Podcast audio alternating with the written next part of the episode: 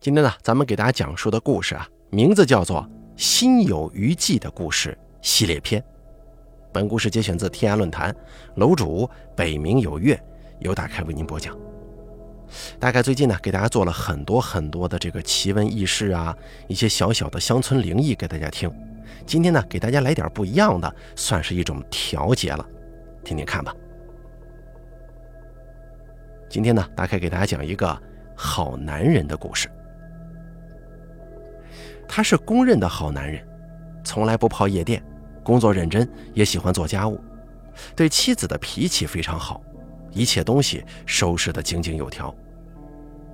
他会在每个情人节、妇女节、儿童节、结婚纪念日、圣诞节、妻子的生日等等等等一系列节日，给妻子做可口的饭菜，基本上也会附带礼物。他也热爱工作。即使偶尔加班，也会跟妻子报备。他对人和蔼可亲，总是一副好好先生的模样。虽然他长得不是很帅，但却莫名的有一种很奇怪的亲和力，让周围的人很喜欢。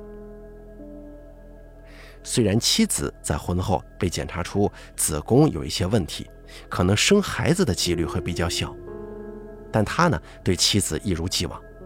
结婚八年啊。仍旧亲密如初，从不跟妻子争执。朋友的妻子都非常羡慕这个好男人，经常以他为模板教育自己的老公。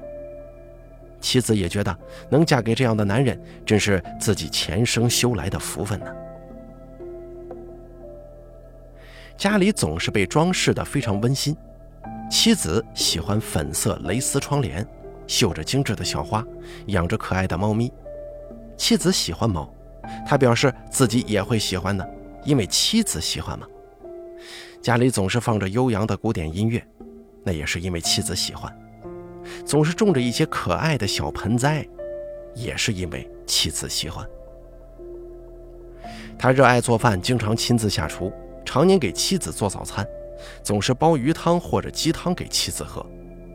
他告诉周围的人，经常喝汤的女人气色皮肤好。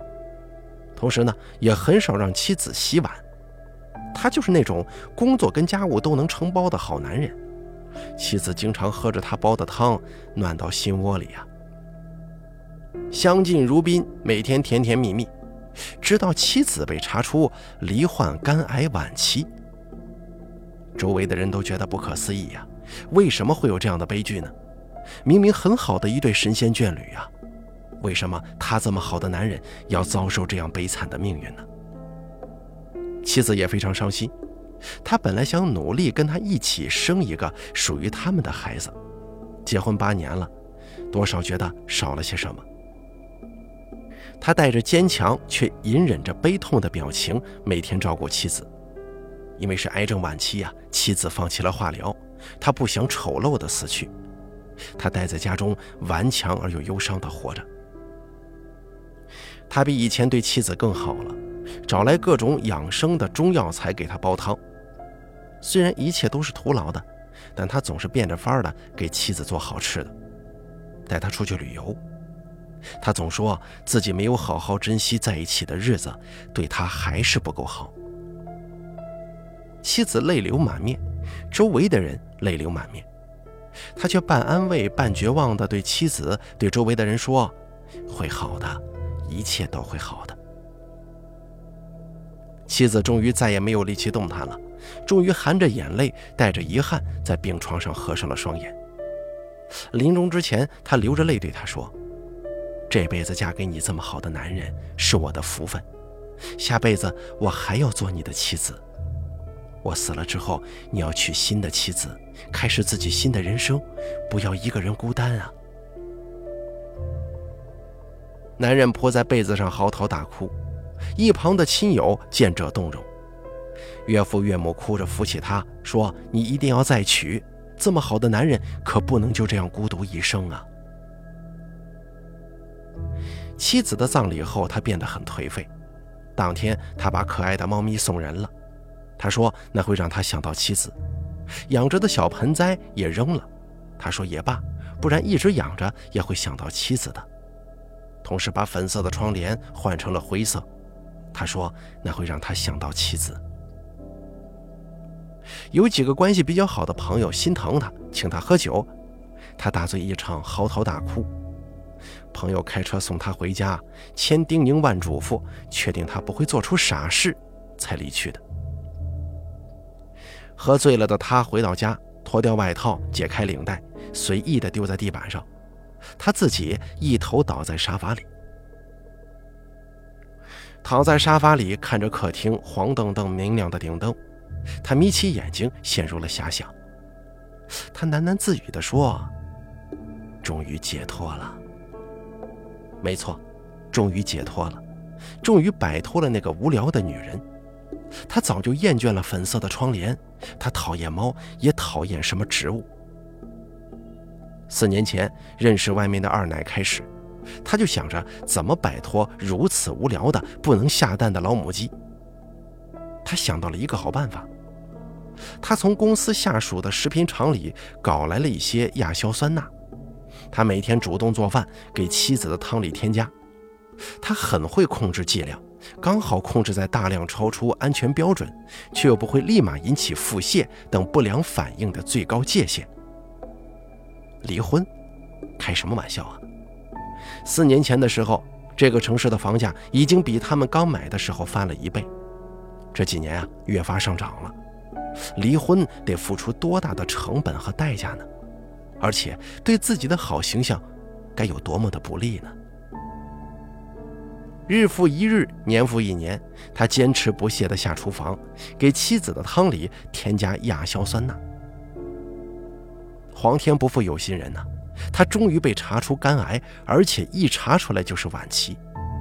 他就这么死掉了，带着对他的感激和不舍。他闭上眼睛，舒服地打起了盹儿。他还会是一个好男人。他计划一年后迎娶第二任妻子。对，一定要过一年，不能太早。他还得表现出对亡妻的种种不舍呢，这都需要时间的。不过，如果对第二任老婆也厌倦了怎么办呢？也就按照这个方法把它处理掉就好了。他带着满足的笑容进入了梦乡。接下来呢，大凯为大家讲述一个星星的故事。小时候，我曾经跟爷爷奶奶在乡村生活过几年时间，跟一群乡下孩子成为了很好的玩伴。每天爬上爬下，田间飞跑，捉虫子，采花，玩游戏。其中有一个叫做小鹏的男孩子，跟我关系很好。他带我去看乡野里的稀奇事物，帮我采野果、摘野花，打蜂窝给我看，然后我俩尖叫着一起狂奔。夏天里，乡村的夜空总是无比美丽，漫天繁星，还有宽阔的银河。这跟我后来在城市里看到的乌烟瘴气的夜空简直天壤之别。有一次停电的时候，小鹏跟几个小伙伴来到我爷爷奶奶屋子前的院子里一起看星星。小鹏看着天上的星星说：“我爷爷告诉过我，每一个死去的人都会变成天上的星星，是吗？”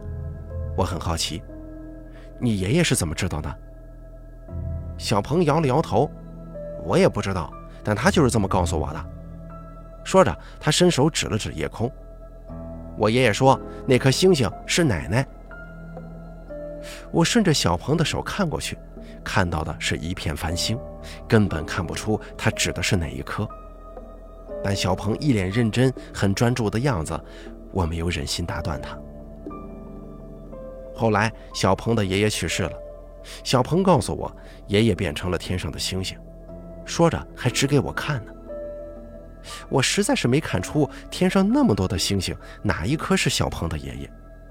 但是看小鹏专注的样子，我还是不忍打断他。六岁的一天，小鹏被发现失足掉进一口老井当中，死了。从那以后，我终于相信了小鹏的话，因为小鹏也变成了天上的星星。在有星星的夜晚，我经常能够看到一颗独特的星星，扑闪扑闪。对我来说，它比任何一颗星星都要亮。我走到哪儿，它就跟到哪儿。我相信那是小鹏，他也变成了一颗星星，一颗我一眼就能认出的与众不同的星星。直到现在，每当我走在黑暗的路上，只要不是多云的日子，抬起头总能看见星星小鹏在跟着我，像一只亮亮的眼睛，一眨一眨亮晶晶的样子。有时候我会仰起头对他默默的微笑。嗨，小鹏。没错，从六岁那年我把他推进老井的时候开始，小鹏就变成了天上的一颗星星，并且还总是跟着我呢。接下来，大概给大家讲述一个猫跟他都不明白的故事。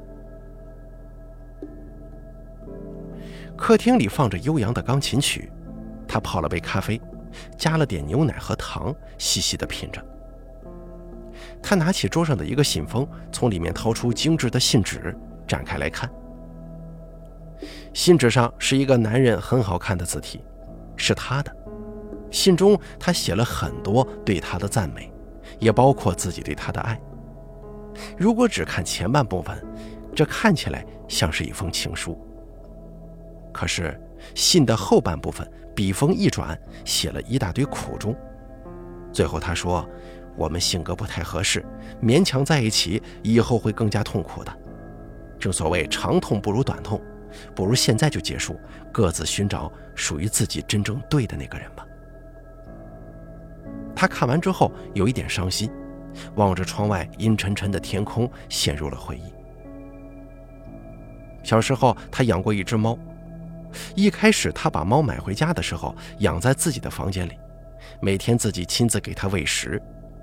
猫很依赖它，看到它就会很亲密地扑上来，连晚上睡觉都要挤进它的被窝跟它一块睡，在它怀中蜷缩成一团的样子，小小的很可爱。它一换猫咪，就会立马跑过来，待在它的身边，喵喵地撒着娇。可是后来呀，猫咪逐渐被房间外的事物所吸引，开始跑出房间玩耍。这倒也没什么，反正是自己的家。只要他跟自己最亲近就行了。但是啊，家里人也开始爱，但是家里人也开始爱给猫咪丢东西吃，逗它玩儿。渐渐的，猫咪越来越多爬上家人的腿上睡觉，越来越少的挨着他睡，越来越少跟他撒娇了。他开始不高兴了，想方设法的把猫咪引到自己房间里，然后关上房门，把它跟自己关在一块儿。一开始，猫咪陪着它玩，知道它打开房门放它出去。后来，猫咪会趁它不注意，自己跳到窗外，从阳台逃出房间。再后来，它努力地逗它，它却似乎隐隐约约地知道，它是想把自己跟它关在一块儿，就越来越少跟着它去房间了。终于有一天，它彻底爆发了，抓住猫咪回自己的房间。拉开书桌的抽屉，把猫咪塞进抽屉里，只打开抽屉的一条缝，让它把头从里面伸出来，然后稍微又推进一点抽屉，这样猫的头就会被卡在抽屉的外面，身子在抽屉里面挣扎。可是无力的挣扎根本就挣不开抽屉呀！他往猫咪的眼睛里滴自来水，弄得它睁不开眼睛。他用那种电蚊子、苍蝇的类似小型网球拍那样的电击工具电猫咪的脸，猫咪痛苦地呜咽着，于事无补地挣扎着。他很是心痛，可更多的是愤恨。你为什么不跟我最亲近？为什么不只赖着我，只跟我撒娇呢？后来他把猫咪放了出来，从那以后，这只猫再也没有靠近过他，他变得十分害怕它。见到他就谨慎地跑得远远的，一旦发现他企图靠近，立马跳开。从那以后，他再也没有摸到过这只猫了，直到养了几年，猫咪死掉了。而他就像是那只猫一样，明明他那么爱他，对他那么好，他却嫌他太爱管着他了，嫌他的爱太过束缚，总向往自由。每次他晚归给他打电话。他都越来越不耐烦，他只是想要他最爱自己，工作外的时间一直待在自己身边而已呀。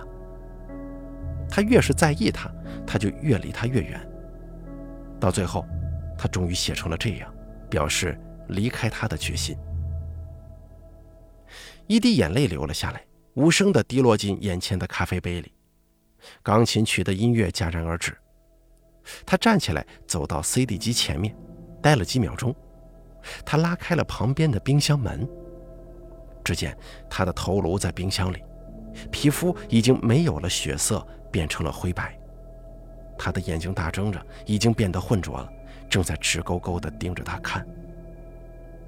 他轻轻地俯下头，亲吻她的额头，然后关上了冰箱门。他对着冰箱微微一笑。猫跟你都不明白，我是多么的爱你们。接下来，大凯再给大家讲述一个小雅的故事。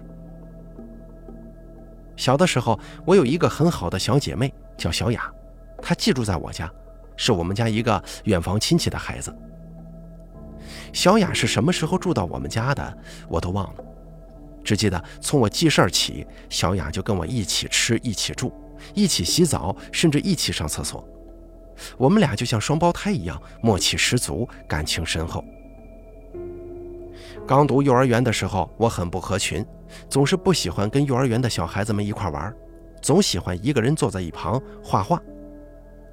我从小就喜欢画画，在纸上画，或者在墙上涂鸦。我喜欢静，总觉得幼儿园里的那些小屁孩吵死了，不屑于跟他们一起玩。小雅是我的忠实追随者，她总是陪着我一起看书、画画。每次我画的不论好坏，她总是说：“真好看呀，小月，你画画真好，我就不会。”我喜欢听她的夸奖，比别的流着鼻涕的小屁孩说的一百句都好，比老师们那假惺惺的夸奖也更显真诚。老师们夸我，无非就是想诱骗我加入他们的游戏。让我显得不那么不合群。有一天，幼儿园转来一个叫小磊的男孩。以现在的眼光来看，这个男孩是个非常萌的正太，长得像个混血儿一样，雪白的皮肤，乌溜溜的大眼睛。被老师牵着手进来，很安静的、怯怯的躲在老师背后不说话。那天做游戏的时候，别的小孩子又在一旁乌拉拉的吵成一团。我照例坐在一旁，用蜡笔在纸上画画。小雅依然安静地陪着我，看我画画。画着画着，我忽然发现有人在我旁边注视着我。一回头，我看见那个叫小磊的家伙站在一边，盯着我画的蝴蝶看。我很不开心地瞪着他说：“你看什么？”小雅也侧过头，充满敌意地盯着他。小磊指着我的蝴蝶说。翅膀这里没画好，我很生气，竟然说我翅膀没画好。我是这个幼儿园里面画画最好的小孩，你们这些低级的小屁孩懂什么呀？我把蜡笔拍在桌上，对小鹏说：“你说我没画好，那你画画我看看。”小磊很顺从地接过蜡笔开始画，我跟小雅在一旁盯着看。只见那支画笔到了小磊手中，竟然变得无比驯服。我刚才画了又改，改了又画的翅膀，居然被他一气呵成，颜色也涂得很丰富。总之，我觉得是比我画的好多了。我不由自主地感叹道：“真好呀！”忽然又想起应该摆出一副趾高气昂的样子，于是赶忙住了嘴，露出一副不屑的表情。小磊似乎画得很开心，没有注意到我的表情。我一直跟着妈妈请的老师学习呢，我家有好几本大画册，都是我画的。你要不要看看呢？我明天给你带过来。我又忘了要故作高傲，对他的话产生了兴趣，于是说：“行啊，你带给我看看吧。”忽然，小雅生气了，扭头走向了一边。我惊讶地跟着小雅跑过去，问她怎么了。她回过头，瞪着站在那旁的小磊，生气地说：“我讨厌他，为什么？他画画多好啊！我就是很讨厌他，真是个讨厌的人。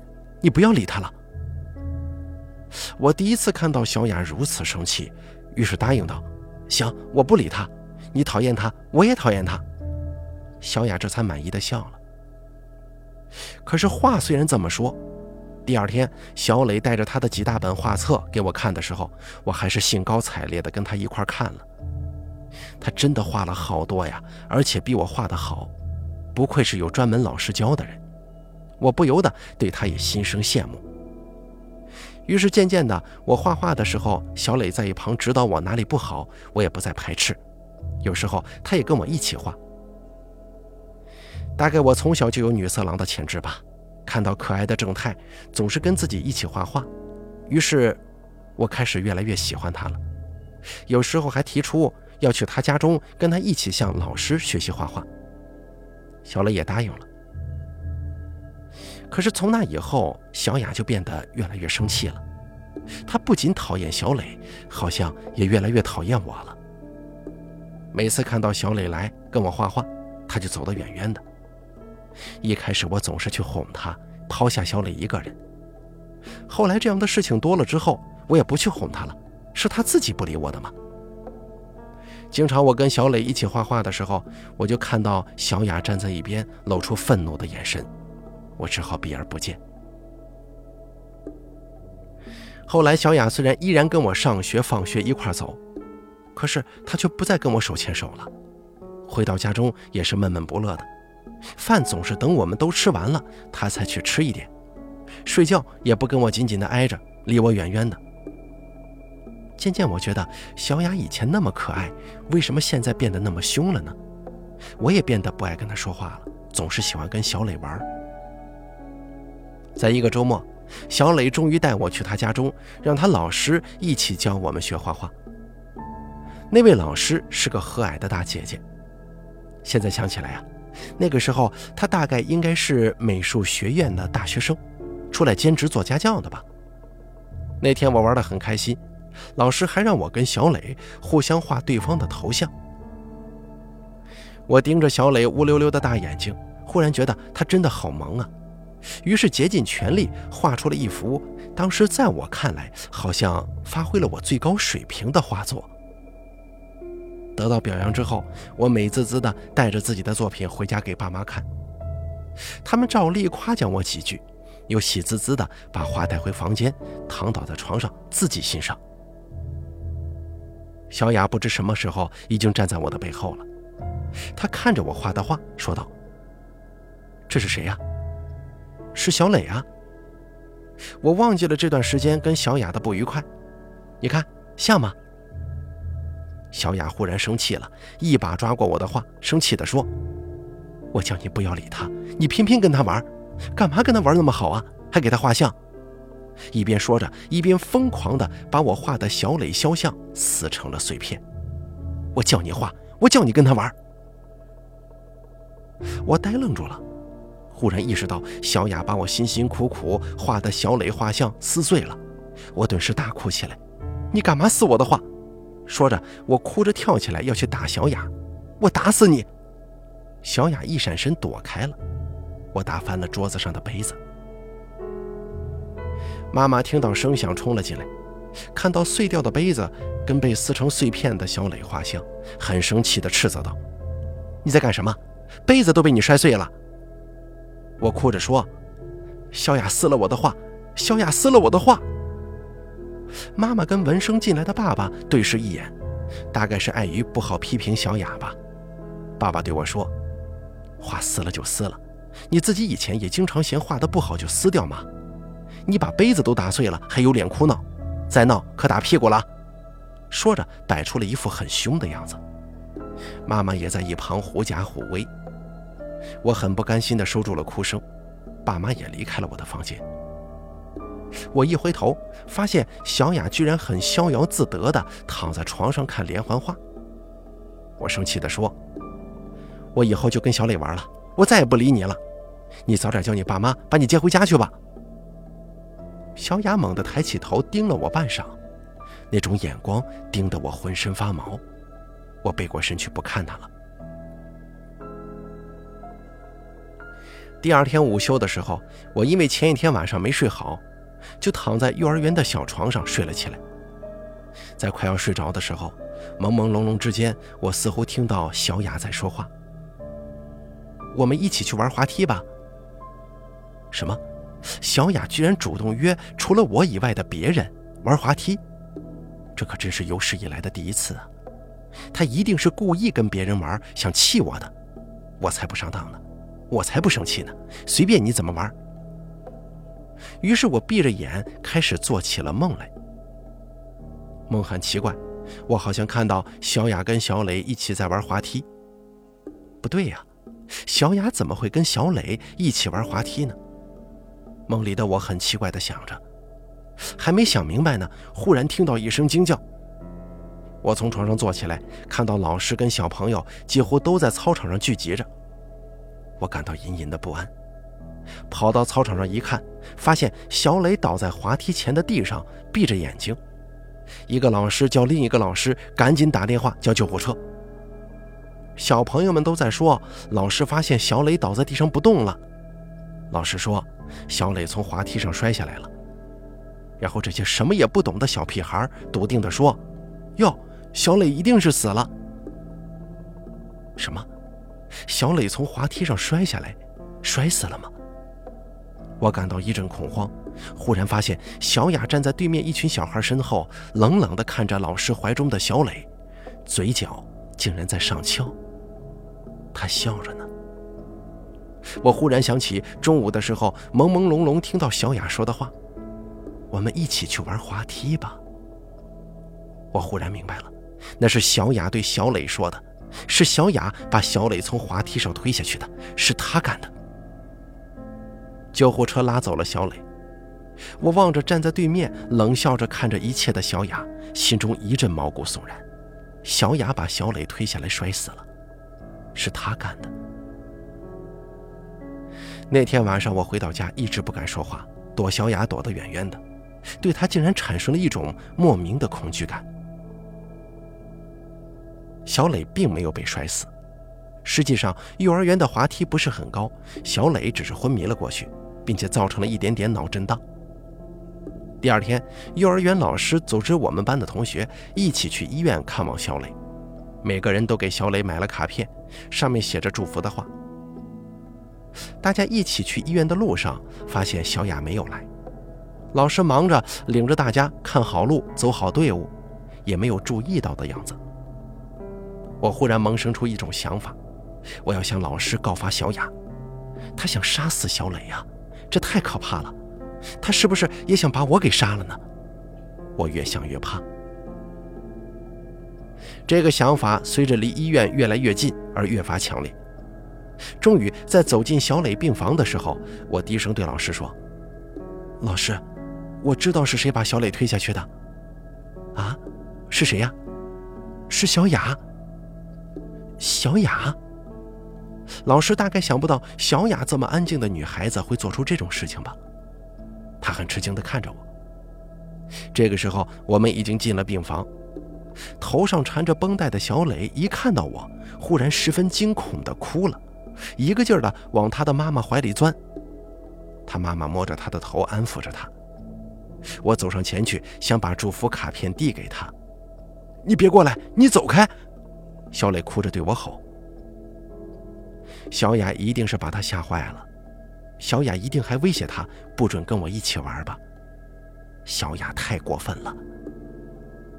我把卡片递过去，想安慰小磊说：“我已经跟老师告状了，小雅做了坏事，一定会被抓起来的。”可小磊不停地往后缩着，指着我大声喊：“是他推我的，就是他把我推下去的！”开什么玩笑啊，小磊，你脑子摔坏了吗？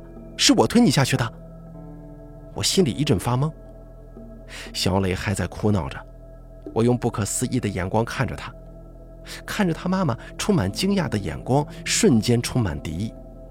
然后听老师在外面接医院电话，给我家里打电话的声音。赶到的爸爸妈妈狠狠地斥责了我一顿，并且跟小磊的妈妈商量着医药费的赔偿问题。